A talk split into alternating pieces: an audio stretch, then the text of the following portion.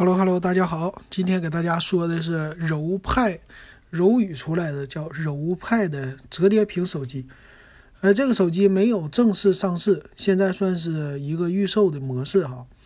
那可以说呢，这是真正的就能要买到的话，是第一个能买到的折叠屏的一个概念的手机了。那咱们来说一下这手机到底值不值得买，它的概念怎么样？那柔派呢？好像你从来都没听说过啊。这柔宇科技，你好像也应该没听没听说过吧？那这柔派呢？我是最近这一个月哈，我才开始在公交车站的站牌上看见了它的广告。广告非常简单，就写了一句话啊，还有一个手机的这么造型，好像看起来像一个 PPT 手机一样，都是概念。真机呢，我们。嗯，也没听说过，我也没看见过哈。那咱们就来按照它的官方的，现在有官网嘛？看看它的官网介绍啊，到底这个机器怎么样？首先来说呢，他说自己应该是第一代出来的了，三星还没出来，没上市嘛。他首先来说呢，它的概念叫什么呢？叫智能手机加平板电脑这么一种概念。那用了呢，一个是屏幕啊，叫。呃，柔宇第二代的叫禅意柔性屏啊，是这么的，它这个是二代，还不是第一代屏哈。它可以达到零到一百八十度的自由弯曲，但是呢，方向只有一个方向，就是向后弯啊，它不会向前弯，就不是说正负一百八十度啊，应该就是正向的一百八十度的弯曲。啊，这屏幕呢，最大可以达到七点八英寸的屏幕。这是它的，那它这块屏呢？他说啊，是能达到二十万次的弯折，而且呢是薄如蝉翼的一块屏幕啊，说明这个屏呢柔性度非常的好哈。二十万次，那你算呗啊，你相当于说是一个翻盖手机了啊。你每天用的话，你会对手机的操作能达到多少次呢？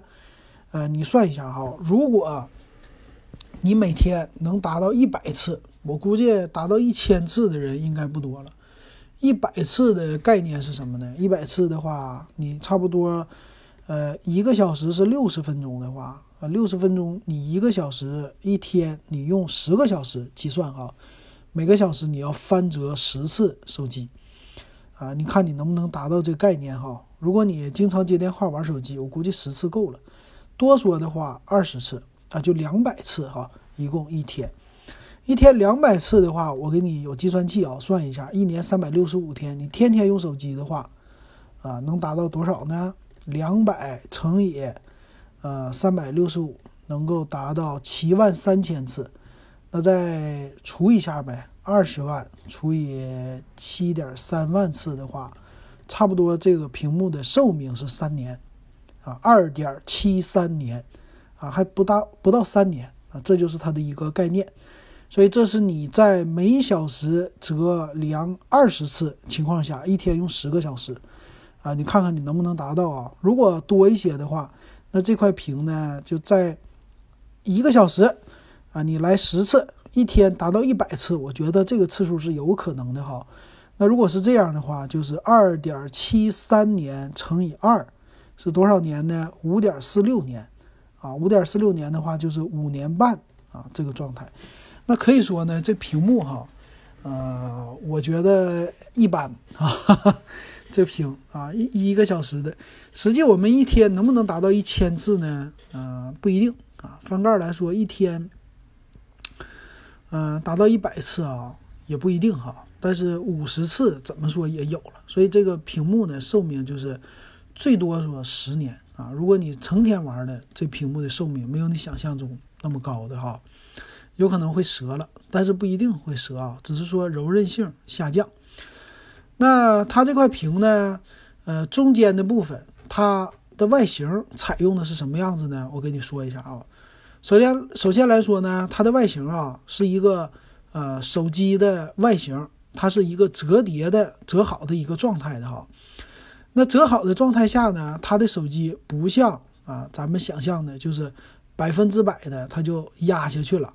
啊，不是这样的，它是像呢，呃，那个叫谁呀？Surface 家呀，Surface Book，啊，它是呢在你的弯角处啊，它不是九十度这么来折角的，它是有个弧度的，所以在折角处呢，它是有一定的弧度弯曲的，所以它不能百分之百的就两个屏折叠的时候它贴合住，啊，那有那么一个折角，所以这个折角的问题呢，就造成在角落里它有一个空隙，那这个空隙在你日常使用的时候，你会不会啊，你夹住？你揣在裤兜里的时候，会不会压住它呢？我觉得应该不会的哈，因为它有一个中间的位置的一个折叠机构啊，这个机构呢会给它提供给屏幕提供一个强有力的支撑啊，这样的。那如果你啊不折叠的话，它展开就是一个七点八英寸的一个平板电脑的尺寸。他家介绍的时候呢，那主要就是说这块屏幕了呗。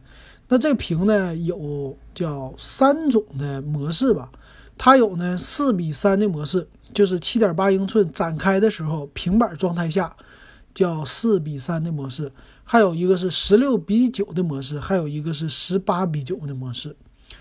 那个十六比九的模式呢，我有点不太清楚啊，因为十八比九和十六比九这两个的 模式怎么兼容呢？一般来说，如果是全面屏的话，那应该是翻折的时候，它应该是十八比九的模式。那怎么又出来十六比九了呢？这一点我就搞不懂了。从他们家的介绍上，我也没有呃特别的能够看懂哈。啊，我只是能理解两个。那这个屏幕呢，它的还有一个造型啊，它的摄像头去了哪里？它的摄像头呢？啊，机身它因为是折叠的问题嘛。啊，如果你折叠了以后呢，你当然有机身的后边和前边了。但是呢，如果你没折叠的话，是一个平板，那这个摄像头在你平板的背面吗？啊，并不是这样设计的啊。它可以先说，按照平板的状态下的话，这个平板并不像你看到的 iPad，它是一个呃四比三整个的大的这种平板，或者说呢，它不是全面屏的平板，它是呢不对称的。啊，就这个平板展开以后，在这个平板的右边啊是屏幕，是一块七点八英寸的小屏。那左边呢，它是有摄像头，它空出来一大块儿啊，好像是给你就是，呃，握手的时候啊，你的手不是要握在左边吗？好像给你留出来了这么一大片的空间。那这个空间呢，它就用来啊做摄像头摆放了啊，它有闪光灯，有两个摄像头。啊，在这个平板整个的背面呢，它就什么也没有了，就只有它的 logo，啊，就是一个柔派的这么一个 logo 的显示哈，在平板的左侧的位置，啊，有它的 logo，再加上柔语的啊这种显示。那背面呢，这平板啊，可以看出来，就右整个的平板的背面什么都没有，但是中间呢，你会看到有一个折叠机构。啊，就是连接了两边的啊，这么一个外壳吧，啊，就算是这样的。所以这个造型呢，其实很奇特的啊。这个造型，就我觉得它当成一个概念性产品可以，但真正上市的时候，我估计老百姓用起来会觉得很奇怪的啊。就这个使用的场景啊，我不知道，呃，而且呢，它的就看起来没有那么的美观啊，不符合现在的一个。呃，全面屏的这种需要吧，哈。呃，之前呢，我们知道的就是，呃，这这算是什么？就折盖折盖机或者折叠机。之前呢，那谁家啊？就是中兴家出来一个，它那个是两块屏幕拼凑在一起的，所以它能九十度啊，就百分之百的贴合的，属于是手机一折叠。所以它这个呢，一旦不能折叠了呢，啊，我要拍照啊什么的。这个在用的时候呢，就会有问题。就是它虽然说，呃，你拿着当一个手机用的时候，它的摄像头在手机的背面，你可以正常的拍照。但是呢，你的在屏幕的左侧啊，啊，它是向左折的嘛。屏幕的左侧呢，它是有一个侧面屏的，所以你在正常使用的时候呢。呃，你的这个手机屏啊，会给你分成前面、侧面和背面三块小屏，啊，就这种的。那真正这个应用在开发的时候，到底会怎样呢？我都是做一个，呃，比较算是比较好奇的吧。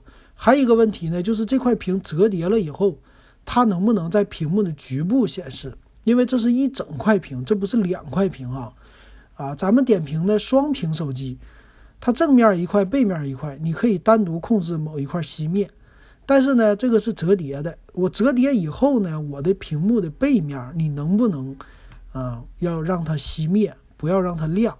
那如果亮了呢，我还可以操作。那我操作的时候，我手里啊，可以说我的手的背面也是块屏。那我在操作的时候，我会不会碰到背面这块屏幕啊，进行误触呢？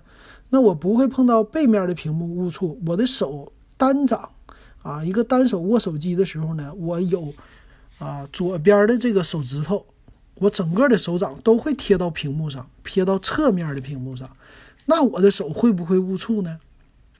应该会误触，是吧？如果你显示的话，如果你不显示的话呢，它不会误触。但是你不显示的话，这块屏又没什么用了哈。那这么大一块屏幕，你怎么能这就是给它做到区域啊？只有三分之一的区域让它显示内容，A P P 来显示，这些都是一个技术难题。我不知道他们家要怎么解决哈。这里呢，我也没有看到解决方案。所以其实呢，这个产品的概念性太多了啊，太大了。然后呢，它就是一个传统的，它用的骁龙说是八五五的处理器，而且用到了什么五 G 的概念，然后。它的摄像头呢是一个双摄，两千万加一千六百万的，我觉得这些都不重要了。最主要的，我一直都好奇的就是，它这个手机要想卖的话，这手机怎么能卖出去？这手机怎么用啊？这是我最关心的一个东西啊！啊，作为一个概念没问题哈，但是实际要解决的东西挺多的。那咱们再来说一下吧，就是它还有的功能，说是什么分屏的功能啊？因为它屏幕比较大嘛。啊，这些也都不是什么问题啊。那咱们看一下参数，参数方面呢，其实还是有问题的。就是他家现在属于是，呃，真机还没看到的情况下呢，啊，它的操作系统说是用的基于安卓九点零的最高的操作系统。然后这块屏呢，有一点问题，我觉得就是它是一个七点八英寸的 M O L E D 的屏啊，这没问题。啊，屏幕的分辨率呢是一九二零乘一四四零。这是七点八英寸展开的情情况下哈，屏幕的尺寸是四比三的。那作为一个展开的屏啊，一九二零乘一四四零还行啊，不算是就分辨率太差啊。作为七点八英寸的来说啊，跟咱们现在看到的什么这些掌上的平板电脑都类似。但是啊，这块屏它如果折叠的情况下，它的分辨率是不会变的，它不会说我分辨率。啊，有小分辨率会变成高分辨率的，那请你想一想，它折到一半，啊，就是在你只用一半的情况下，你的这块屏幕只有一九二零的一半，啊，一四四零的一半，也就是一块七二零 P 的屏幕了，啊，这个分辨率就有点无法忍受了哈。这是一个高端机，给你一个七二零 P 的正面的屏幕，你觉得你愿意用吗？啊，我觉得我是不愿意用的啊。啊，另外它机身说配置了六个 G 的内存，最大是八个 G 内存，存储一百二十八 G 起，最大五百一十二 G，支持 TF 卡，最大是二百五十六个 G。啊，背呃这个摄像头呢，两千万加一千六百万，双摄啊，有 F 一点八的光圈，并且支持蓝牙五点一啊，双频 WiFi 啊这些，这个都和一个正常手机一样。那它的电池呢，说是能达到三千八百毫安。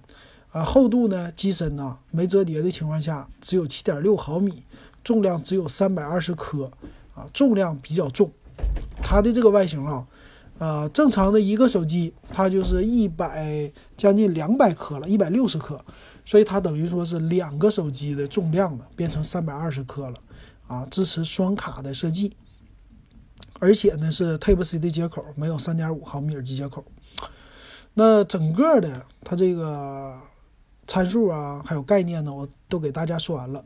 那它的售价呢？呃，它的售价呢，现在是有定金模式和全款支付两种啊。那定金模式呢，都是一千块；全款支付呢，呃，它的起配的是六 G 内存加一百二十八 G 存储的，卖八千九百九十九啊。你现在就可以买，在他们的官网上啊，八加二五六 G 的九千九百九十八。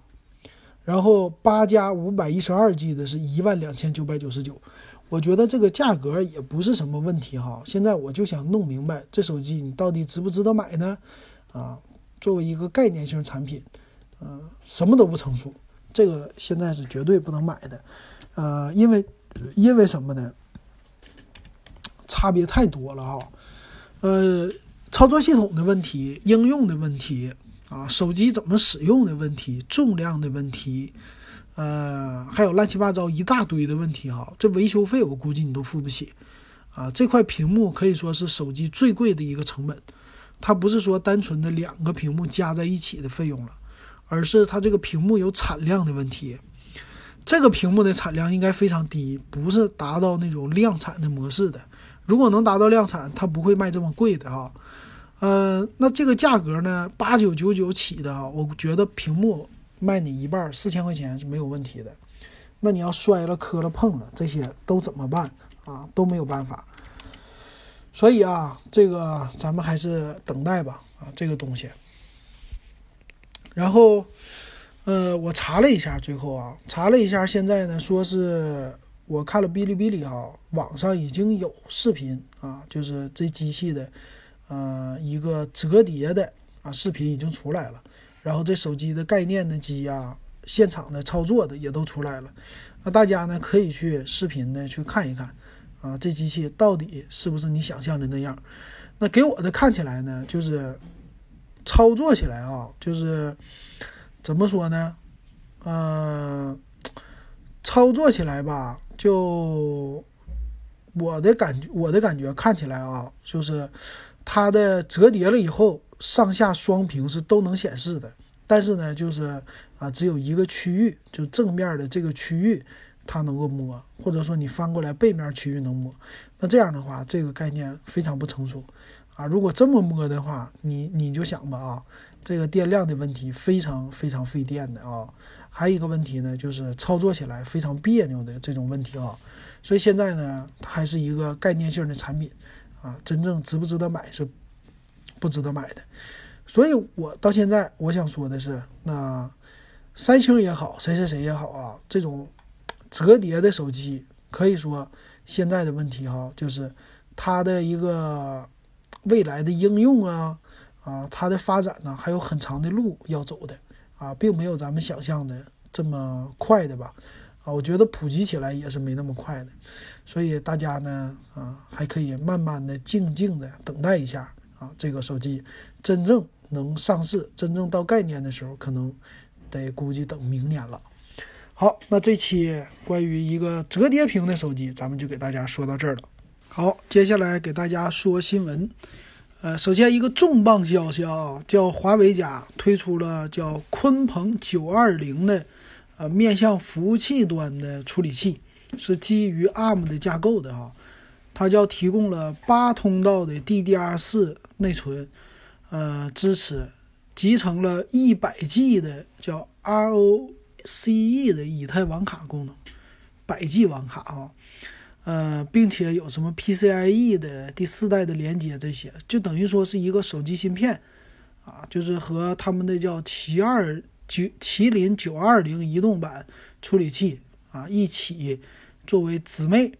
面向服务器市场，它提供最大六百四十 G bps 的带宽，而且是基于最新的七纳米工艺制造的。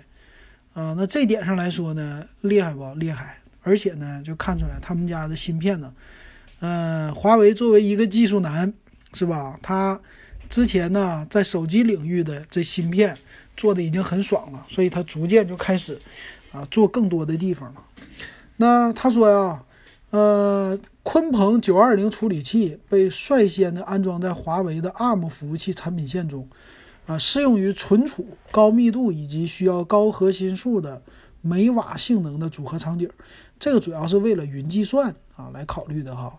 那这种服务器呢，他说用于存储啊，在网络上现在的云存储啊，或者说华为家的华为云啊，都是非常，嗯，算是它的一个将来的业务增长点吧。啊，跟咱们呢也有关系哈。以前你知道吗？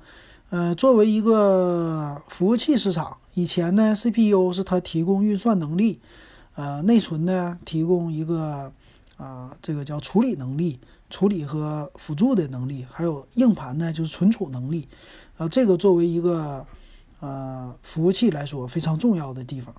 但是呢，CPU 它的性能上去了，它的费电就上去了哈。那作为一个服务器的集群，在以前来说呢，都百台以上的机器。那作为云来说的，那就不是百台了，它叫计算中心了啊。这个就是千台、万台、几十万台，差不多是这种的了。所以这费电量呢，非常的重要，耗电量。那 ARM 处理器呢，因为它是基于手机的嘛，它的呃对于电量的要求非常低。而且它的指令集啊，乱七八糟的啊，它都支持 Linux，啊，所以它的低功耗这性能非常的好，啊，所以这就是他们啊，一个是成本低，然后低功耗，这些加在一起呢，它可以用啊低成本的处理器，比如说啊，英特尔家的处理器是猛是吧？没问题。我虽然说没有你一个处理器猛，但是呢，我的成本啊，你一个处理器，比如一百美元，那你可以买我五十个。啊，普通的这种处理器芯片，那我五十个肯定性能比你一个强啊，我的价格还有优势。这就是现在 ARM 啊，它这种基于 ARM 的呃处理器啊，越来越取代将来英特尔的了。所以英特尔呢，呃，也必须就呃这么做呗。英特尔应该也会推出这样的芯片的啊。其实英特尔也都这么做呢。还有一个呢，就是。华为说自己的叫华为云，利用泰山作为基础设施，实现百分之二十计算能力提升。那这个泰山是什么呢？泰山呢是他们家新出新推出的叫 ARM 的服务器。呃，它出来的的是三个啊，一个就是处理器的芯片，叫鲲鹏九二零；另外呢，出来的 ARM 的服务器叫泰山啊，这名儿起的都挺好的哈。然后麒麟九二零是媒体说的有移动版处理器。那这个麒麟九二零到时候是不是也会应用在手机上啊？这个不得而知啊。但从这点来说的话，我觉得啊，呃，这个华为呢，它走的路线就是奔着三星来的，它有这个技术研发能力，挺猛的啊。这个是华为的优势。那它依托于处理器，就依托于原来的属于通信市场，现在打入了和通信靠边的，现在又加入了处理器。这么市场哈，手机处理器这些都有了，将来的云存储呢，它也要分一杯羹。那这点上来说呢，嗯，就看出来它和小米走的这个路线是完全不同的啊，这咱们值得期待的。毕竟，啊，这也是未来我觉得一个崛起的公司，呃，可以说吧，就未来可能是华为会不会超越苹果呀，或者超越三星啊，这些都可能有可能的啊，这值得一个期待哈。但是反过来说啊，他们的公司加班也挺猛的。我有个朋友在华为，哎呀，他们都不敢请假，就不像我们平时好像过得这么安逸哈。啊，他们那个请假都非常费劲，请假的话工作可能被别人代替。啊，还一个呢，啊，请假的话自己工作回来还得继续做啊，反正挺压力也不小的吧。啊，但是给的工资高啊，这个这一点上来说，他家还是不错的。好，那咱说下一条新闻哈。下一条是说，魅族，魅族家呢可能要发一个。他说呢，他的这款手机呢，啊，暴露出来了。他说有一个是窄下巴的手机，这是黄章他们的董事长啊爆出来的。他说机器啊叫魅族的 Note 九，配的是骁龙的六幺五零处理器及四千八百万像素的摄像头。那这个六幺五零处理器呢，说是新一代的处理器。啊，它的命名的形形式呢，也不是现在的三位数了，就整出来个四位数了啊。这点到时候咱们期待一下嘛。而且屏幕呢，用的是现在小米家小米 Play 那种的，叫珍珠屏吧，还是水滴屏啊？反正是这个样子的啊。那如果推出这个，是不是就打魅族自己的脸了啊？因为魅族他们家说，他们家就不喜欢这样的全面屏啊。之前不是说。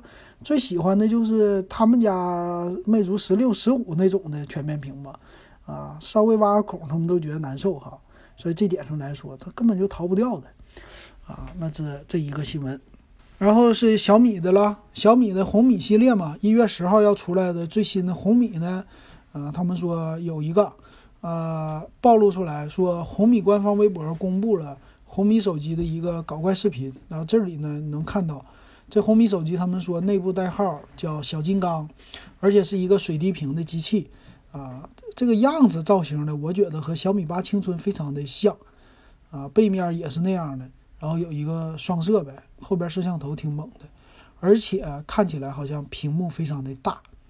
然后这个恶搞呢是小米的员工在那儿踩踩这个手机，但不管怎么说啊，这个能看出来，呃，首先它的颜值方面呢和小米 Play 啊，呃，小米八青春呐非常像，还有一个呢屏幕够大啊，再加上它的四千八百万像素，我估计应该是一个高端的机型了。那到时候有没有红米系列的价格呢？啊，会不会一九九九呢？这价格咱们都不知道哈。啊，到时候咱们等一月十号给大家点评。还有一个新闻也是小米家的啊，就是他们入股 TCL，啊，花了一点六多个亿啊，但是呢，占 TCL 的股份其实并不多。那这个意思呢，我觉得是他的动作大于他实际入股的金额吧。啊，说明呢，他们家更重视啊这个白家电了这种市场了，就咱们的家电。那未来呢，他们会推出更多的呗。跟 TCL 合作的好处呢，就 TCL 有制造的经验啊，他们两个强强合手呗。呃，等于 TCL 家占的是制造的优势，有这些经验呢，不用小米家再重新搞这个了。还有一个呢，小米家有的是互联网的优势，有的是定价的优势，可以帮 TCL 一个大忙。那为什么没选择美的？为什么没选择格力啊？大家应该格力应该知道为啥啊？我觉得呢，未来的小米啊，它就是按照美的的那模式。美的啊，你可以说这品牌做好了以后，它有各种各样的东西啊。你像我们家什么美的的水壶、电水壶，美的的抽油烟机，美的的呃那个热水器，美的的洗衣机这些的啊，未来呢都有可能换成小米的，所以给这些传统厂商来说，挺大的压力的哈。啊传统厂商的这些家电呢，都要啊连上网才行。那这个小米呢，它以后就会这么做，将来呢，应该挺快的吧？反正快的话，我觉得两年就能够你家的所有的设备都用成小米的家电了，而且性价比，它刚开始上市一定会很高的，比较便宜的啊。你比如说现在的呃，它的洗衣机新出新推出的啊。那未来呢？可能冰箱看看它会搞什么样的东西，啊，这点这些都值得期待吧？我觉得小米呢，在这些领域里还算是主打高性价比啊。对于我们普通用户来说呢，啊，就是买一个好玩的东西，你不能说它这个性价比高了，它这个东西就值是吧？不一定的啊。但最起码就是它能联网啊，它能好玩，能满足你的一些基本的需要。啊，这点上来说还是不错的，还有外观比较好看，给你更多的选择吧。再说最后一条是华硕家，华硕家呢，他们推出了一款叫 ZenBook S 十三的笔记本电脑，能达到二点五毫米的一个屏幕的最窄边框。它为了达到这个，甚至把他们的摄像头啊都给整到顶上去了，让这个笔记本电脑呢就不是一块。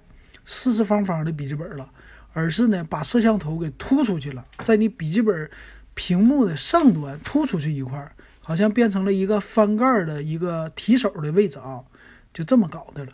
那这点上来说呢，他就为了追求极致。那这个是十三点九的一个一零八零 P 的屏幕啊，屏占比达到了百分之九十七，那这是它的一个最大特色吧，剩下的就没啥了。啊，剩下的配的是八代的 i7，十六 G 内存，一 T 的 SSD，啊，价格呢，重量是一点零八公斤，价格肯定也不便宜了。显卡呢，用的是 MX 幺五零的，主打的是便携性呗，啊，属于一个超薄的笔记本电脑。那可以看出来，华硕的笔记本上创新也不少啊。那笔记本呢，现在也开始走手机的路线了啊，就是全面屏。我觉得笔记本有的时候是不是也可以把前置摄像头也干掉哈？有的时候也不一定需要这玩意儿。